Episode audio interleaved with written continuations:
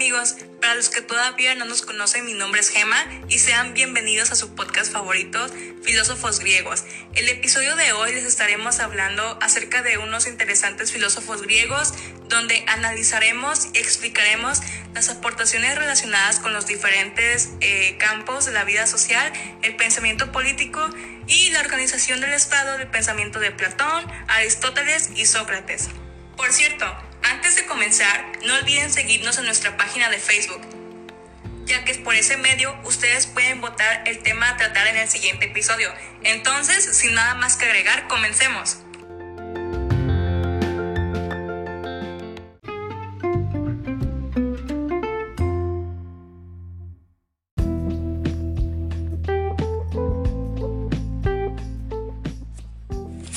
Sócrates nace en Atenas en el año 470 y muere el 399 a.C. Sócrates fue considerado como uno de los más grandes filósofos. Sócrates fue el maestro de Platón y él provoca un gran impacto en Platón y Platón gracias a ello alcanza niveles muy altos. De la vida de Sócrates no se sabe la gran cosa, se sabe muy poco debido a que no escribió nada y su pensamiento se dio a conocer a través de Platón, su alumno. Se distinguió por el amor a la verdad, vivió durante el esplendor intelectual y artístico de Atenas, en este ambiente se convierte en el apóstol de la libertad moral, teniendo por guía solo lo que su conciencia le dictaba, lo que su conciencia le decía. Sócrates sinceramente fue un hombre extraordinario. Sócrates ha sido una figura admirada en la historia por su consecuencia y grandeza moral. Fue acusado de corromper a la juventud y de no respetar a los dioses de la ciudad, por lo que se le condenó a muerte bebiendo cicuta. El pensamiento filosófico de Sócrates se centra principalmente en la virtud, en saber cómo actuar bien. De allí para él la maldad era sinónimo de ignorancia. Decía que se oraba mal por ignorancia. El saber es el que capacita para la vida, que es la búsqueda de la verdad y este resulta imposible sin el cultivo de la virtud. La virtud tiene un sentido muy valioso en todos los casos o acciones humanas. La virtud no es algo externo social, sino algo interno. La virtud es conocimiento. La virtud es producto de mi conciencia y ésta ha sabido elegir aquello valioso. El hombre con virtud es aquel que busca la felicidad de todo y obviamente practicando la virtud, es decir, aquel que conoce la justicia y la virtud, hace que su conocimiento o la sabiduría que sí mismo tiene dirija a todos sus actos. Sócrates distingue tres tipos de ignorancia y de ignorantes. Número uno, ignorancia absoluta que es aquel o aquella que no sabe nada de nada. Número 2. La ignorancia de aquel o aquella que no sabe, que no sabe, pero cree saber. Número 3. La ignorancia de aquel o aquella que sabe que no sabe, pero que honestamente aspira al conocimiento y al saber. Sócrates afirmaba que hacer el bien nos hacía feliz y es muy cierto. Sócrates era feliz sabiendo que hacía lo correcto, cuanto más nosotros ahora en estos tiempos. Bien, el método socrático consistía en interrogar a las personas sobre sus propios conceptos, de tal manera que el interrogado se viera en la necesidad de definir claramente lo que él entendía con el concepto ya expresado. La manera para poder llegar al conocimiento era la mayéutica, eh, la mayéutica es un diálogo basado en preguntas y respuestas que pretende que una persona reconozca una ignorancia, que llegue, una que llegue ellos mismos a una contradicción de lo que se les está preguntando y de lo que ellos están respondiendo, ¿no? Y acerca de eso, que se llegue a un conocimiento. La mayéutica busca un error una contradicción de la persona con la que estamos dialogando con el fin de que con esa contradicción aprendan, que es lo que decíamos, ¿no? Eh, si se les preguntan, ellos van a ir aprendiendo con esa contradicción que están dando, ¿no? Y había dos formas especiales que Sócrates utilizaba para preguntar a alguien. Número uno, la ironía que lleva a alguien por medio de la cuyo oficio principal fue el diálogo con toda clase de ciudadanos, llegar a conocer lo verdadero y justo será siempre el objetivo de todo diálogo. De su vida muy poco se sabe, no escribió nada, sus pensamientos se dieron a conocer a través de Platón. Se distinguió por el amor a la verdad, vivió durante el esplendor intelectual y artístico de Atenas.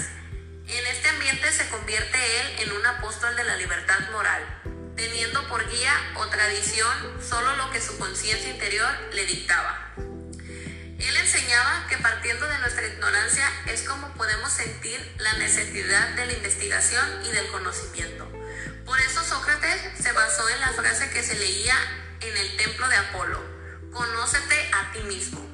Es decir, el conocerse a sí mismo es fundamental para el encuentro de la verdad, que permitirá enjuiciar mi conducta conforme a los principios y normas que conozco y reconozco como válidos universalmente. Sócrates se, hizo del filosofar un examen incesante de a sí mismo y de los demás, de sí mismo en relación con los demás y de los demás con relación en sí mismo. Todo aquello es posible siempre y cuando el hombre se haga uso permanente del diálogo con los demás y consigo mismo. Los pensamientos socráticos em, son que Sócrates fue obediente con respecto a las reyes de Atenas, pero en general evitaba la política refrenando por, por el cual llamaba una advertencia divina. Creía que había recibido una llamada para el ejercer la filosofía y que podría servir mejor a su país dedicándose a la enseñanza y persuadiendo a los atenienses para que hicieran examen de conciencia y se ocuparan de su alma no escribió ningún libro ni tampoco fundó una escuela regular de filosofía. Sócrates participó en las batallas de Samos, Potidea, Delio y Anfipolis. Tuvo por maestro el filósofo Arquelao, quien le introdujo en reflexiones sobre la física y la moral. Gran parte de la vida de Sócrates se conoce gracias al Genofonte, Aristóteles y Platón. Sócrates se casó con Santipa, en la cual tuvo dos hijas y un hijo. Un se pone de manifiesto en los primeros diálogos platónicos, se basaba en el diálogo. El diálogo se opone a la elocuencia y a la retórica de los sofistas, que se encerraban en sus planos, lo cual puede interpretarse en el sentido de que la filosofía no es un producto del pensador solitario, sino el resultado de una tarea colectiva. El método de la conversación de Sócrates tenía dos momentos, la ironía y la que significa el arte de la comadrona de ayudar a la luz. Cómo la ironía se pone a la opción infundada y arrogancia de la inconsciencia dogmática que cree poseer la verdad. Con la ironía, Sócrates intentaba mirar el obstáculo para la verdad que representa la seguridad con que el hombre común se apoya en las ideas triviales. El segundo, el segundo momento del método es la mayéutica, es decir, el arte de ayudar a dar la luz de la verdad. Consiste en conducir la conversación de modo que queda aflorar la verdad del interior de cada uno, donde estaba la latente el hecho de que la verdad procede de nuestro interior, significa que cómo llegamos a poseer de verdad, sino aquellas verdades que producimos a nosotros mismos. Esta verdad no se encuentra en el interior por cada hombre, no es relativa a cada uno. Sócrates se opone al relativismo sofístico, sino que es común en verdad en sí.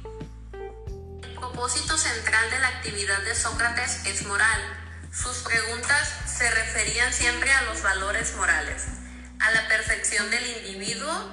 Esta perfección consiste en que Sócrates en la autarquía o autodominio, aquí se constituye el ideal clásico del sabio moral. El héroe no es aquel que vence sobre los demás, sino el que vence sobre uno mismo. El sabio es el que, ordenándose conforme a su inteligencia, se domina a sí mismo, lo cual significa que hay algo en uno mismo, las pasiones, por ejemplo, que debe ser dominado o sometido y cuyo desgobierno acarrea la infidelidad. La intersección o el mal moral. Para este propósito moral se precisa de un conocimiento distinto de las espectaculaciones sobre el origen de la realidad natural, fracasadas por otra parte en los físicos. Sócrates murió a los 70 años de edad, aceptando serenamente esta condena, método elegido por el tribunal que le juzgó y que lo ofrecía para morir por no reconocer a los dioses atenienses y corromper a la juventud. Realmente le juzgaron por dos de sus discípulos fueron tiranos que atentaron contra Atenas en el año 399 a.C.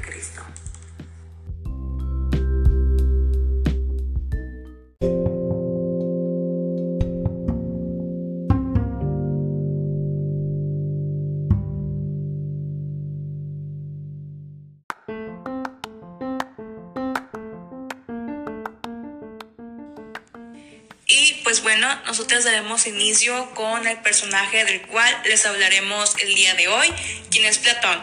Muy bien, Platón fue un filósofo griego muy importante de su época. Él fue el fundador de la Academia Platónica y de muchas obras filosóficas que influyeron en el pensamiento occidental. Aquí nos dice que Platón vivió del 427 al 347 a.C. Él fue un hombre con procedencia de la antigua Atenas y él nació en una influyente familia noble. Y por lo que gracias a su procedencia y a su noble linaje le permitió recibir una formación integral basada en la gramática, retórica, música, poesía y entre muchas otras cosas. Y esto para su futura vida política. Bueno, pues también fue discípulo de Sócrates y este es un punto clave en su vida, por así decirlo. Esto empezó alrededor del 407, justamente cuando él tenía aproximadamente unos 20 años. Bueno, pues el joven Platón comenzó a visitar los círculos socráticos gracias a esto se convirtió en uno de sus discípulos más cercanos. Todo esto, por supuesto, hasta que su maestro fue condenado a muerte en el 399 a.C. En consecuencia de este suceso, Platón es quien dio a conocer los avances y descubrimientos de su maestro, ya que éste no dejó nada escrito.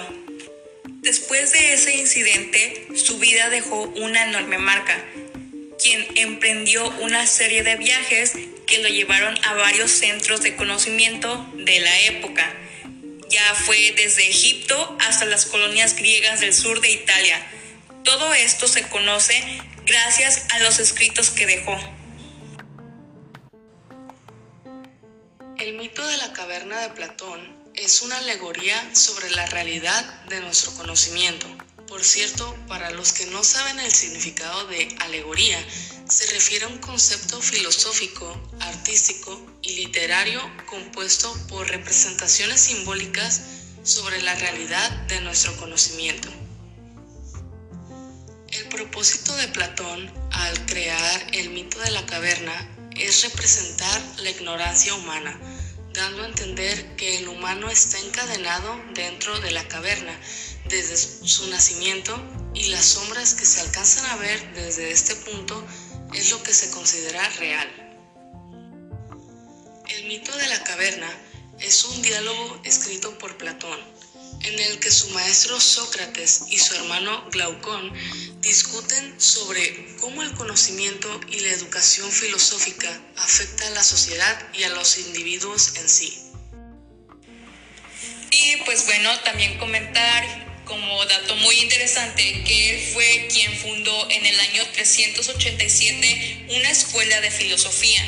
Esta fue situada a las afueras de la ciudad, junto al jardín dedicado al héroe Academo, de donde procede el nombre de la academia. Muy bien, la Academia de Platón fue una especie de secta de sabios organizada con los reglamentos y que contaba con una residencia de estudiantes, biblioteca, aulas y seminarios especializados. Este fue el precedente y modelo de las actuales instituciones universitarias. En ella, a su vez, estudiaba e investigaba sobre todo tipo de asuntos, dado que la filosofía englobaba la totalidad del saber y pues bueno, hasta que paulatinamente fueron apareciendo en la misma academia las disciplinas especializadas y que con ellas se daría lugar a ramas diferenciadas del saber. Esta academia estuvo más de 900 años funcionando y en ella se educaron personajes de importancia tan fundamental como su discípulo Aristóteles.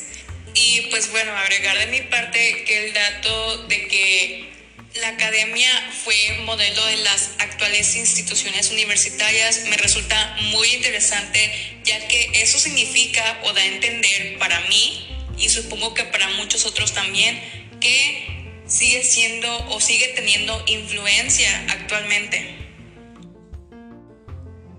Platón también nos comenta acerca de la naturaleza del alma. Él interpreta el alma principalmente en dos sentidos. El alma como aquello que permite a los seres vivos realizar actividades vitales y, en el caso del alma humana, como el principio divino e inmortal que nos faculta el conocimiento y, claro, la buena vida.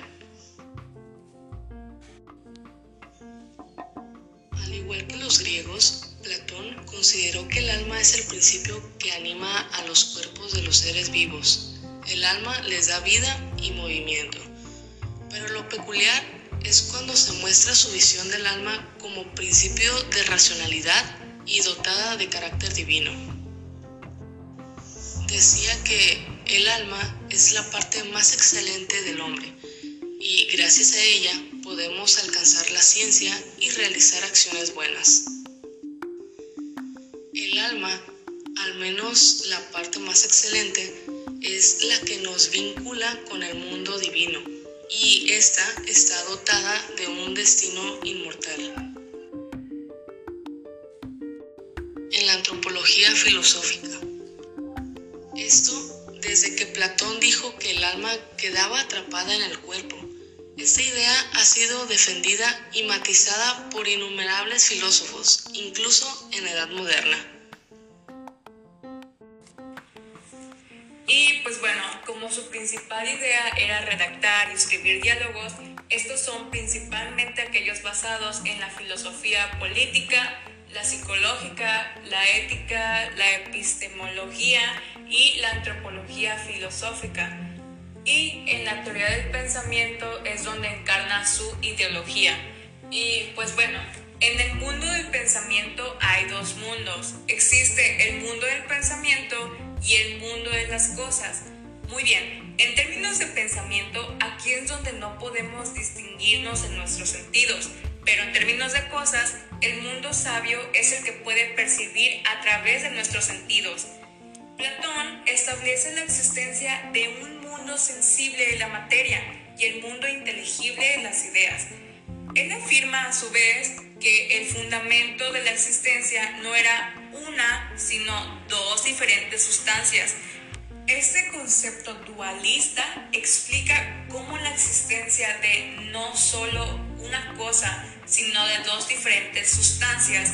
Platón establece la existencia de un mundo sensible de la materia y el mundo inteligible de las ideas, o sea, el cuerpo y el alma.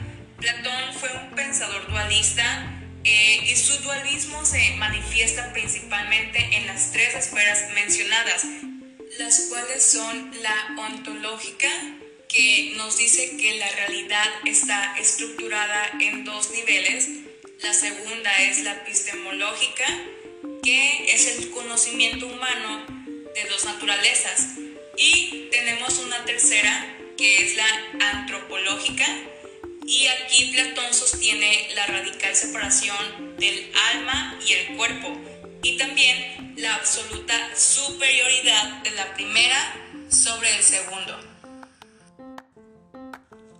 La idea filosófica más arraigada en todas las culturas humanas es el dualismo psicofísico o psiconeural. En la tesis que afirma que las mentes, ya sean estas espíritus u almas, son entes que corresponden a otras leyes distintas de las naturales, las cuales rigen por diferencia a aquellas entidades carecentes de alma. Pues para el dualismo, las mentes o almas ocupan, por así decirlo, los cuerpos y pueden existir independientemente de estos, precepto que a su vez le da sustento a la idea religiosa, da la posibilidad de una trascendencia de la mente a alma más allá de la vida física u orgánica. También se acepta pues que los orígenes del dualismo en nuestra cultura se remontan a los de la filosofía griega en este caso volviendo al personaje del cual hablábamos, que es Platón, y ha sido incorporado a la mayoría de las religiones. Y pues posteriormente o tiempos más tarde, Descartes consolidó el dualismo en términos epistemológicos a través de la dictomanía que aquí nos dice mente y cuerpo al asignar lo concerniente al cuerpo a la ciencia y lo relativo al alma y a la geología junto con la filosofía.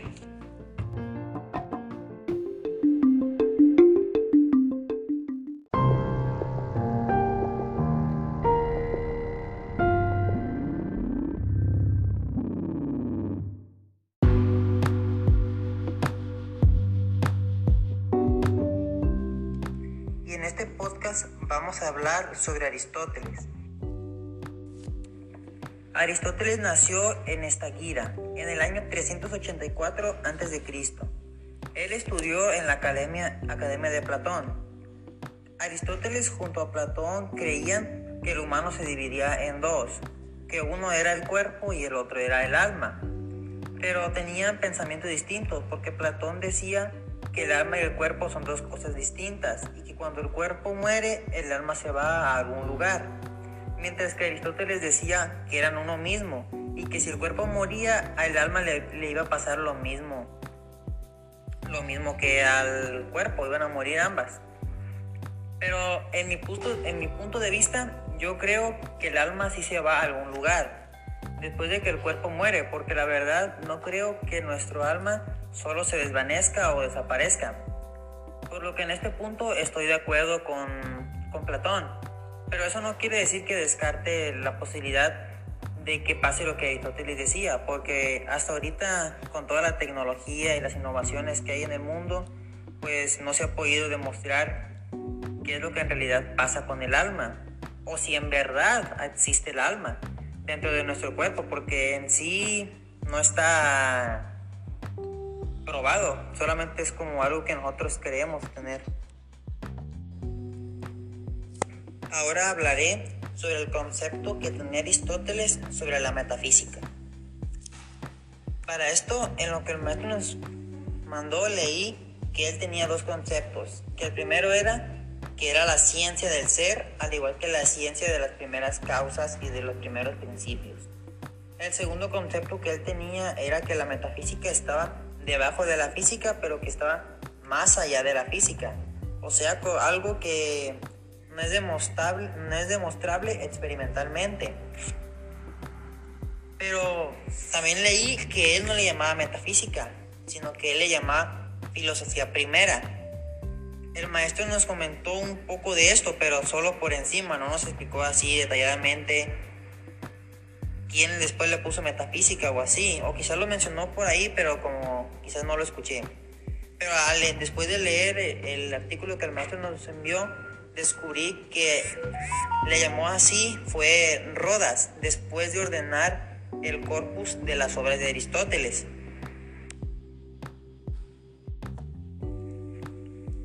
Ahora hablaré sobre el concepto que tenía Aristóteles sobre la metafísica.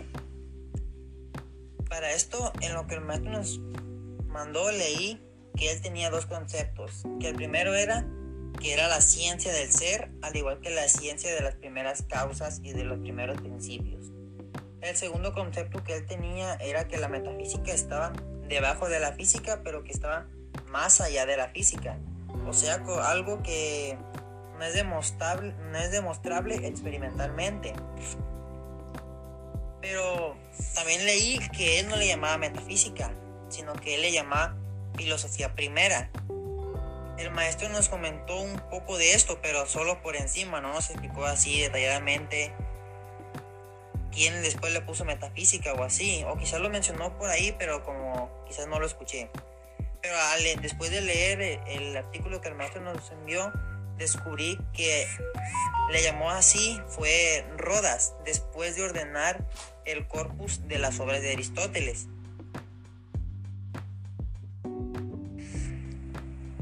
Aprovechando que toqué un, eh, un poco el tema sobre las obras de Aristóteles, les voy a mencionar algunas de sus obras más interesantes o sus obras más famosas.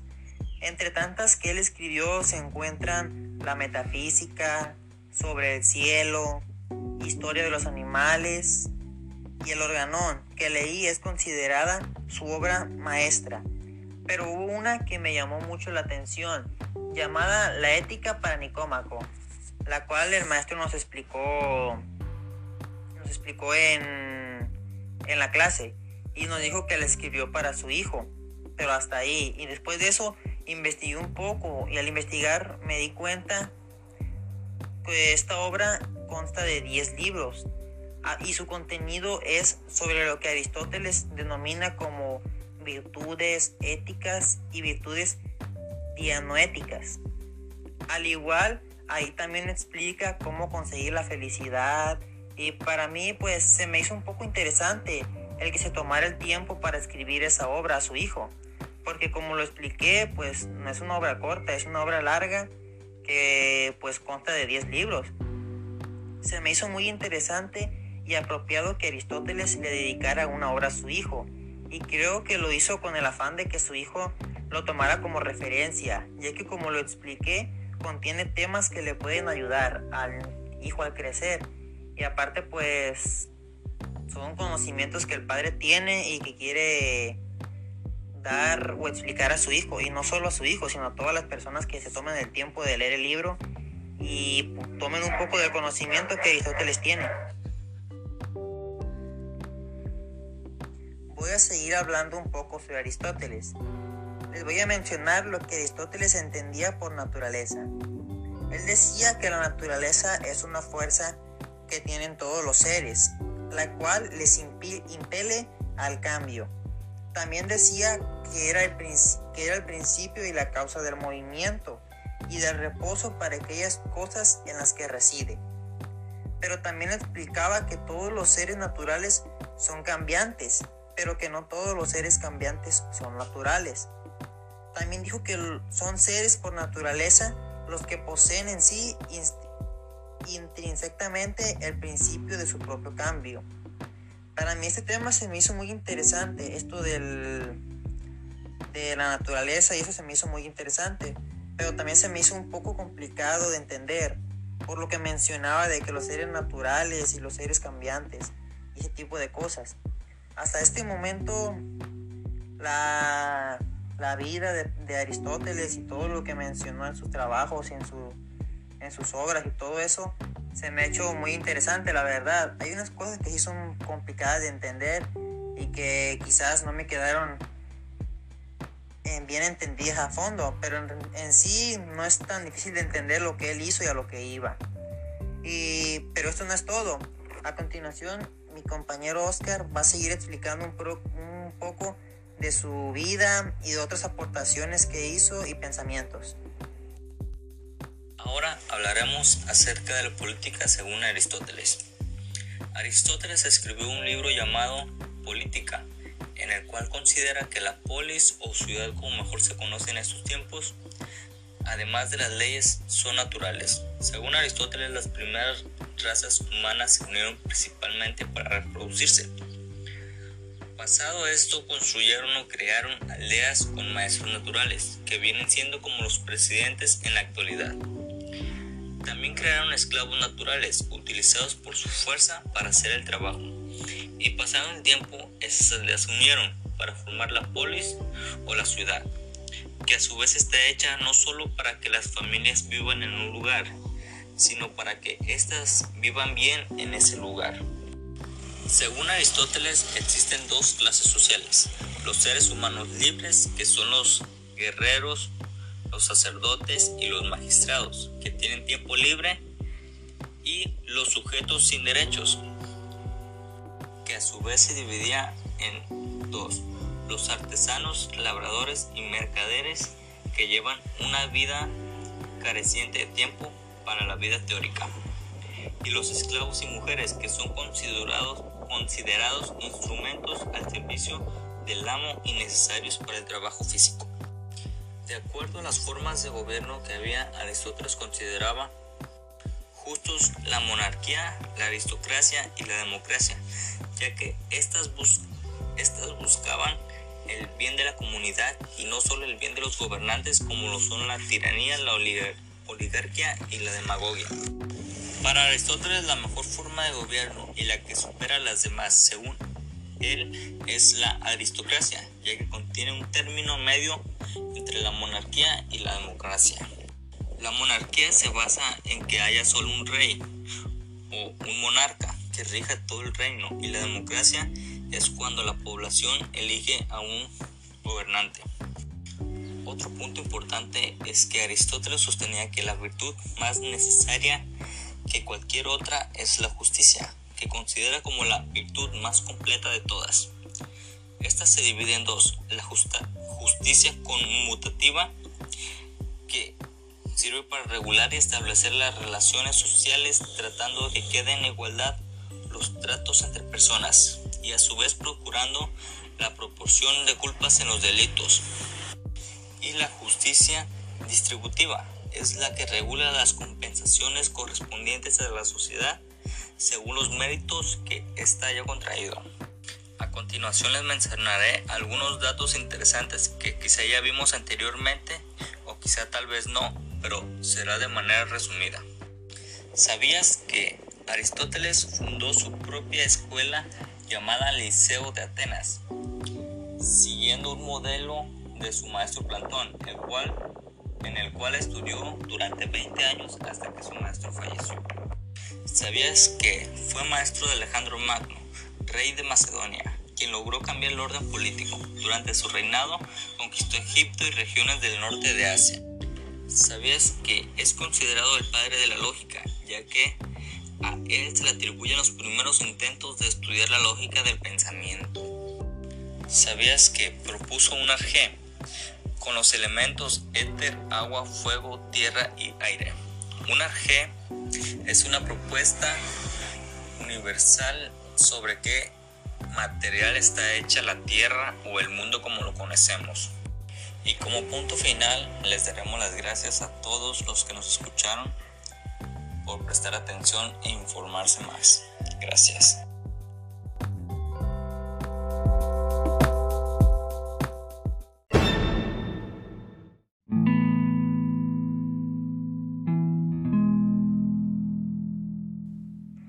Y con esto terminamos nuestro podcast. Los integrantes fueron Jordan Olivera, Araceli Martínez Villa, Perla Tapia, Gema Fermín, Ibriana Madrigal y Oscar Mendoza. La materia fue filosofía impartida por el maestro Héctor Castañeda en el bachillerato 35.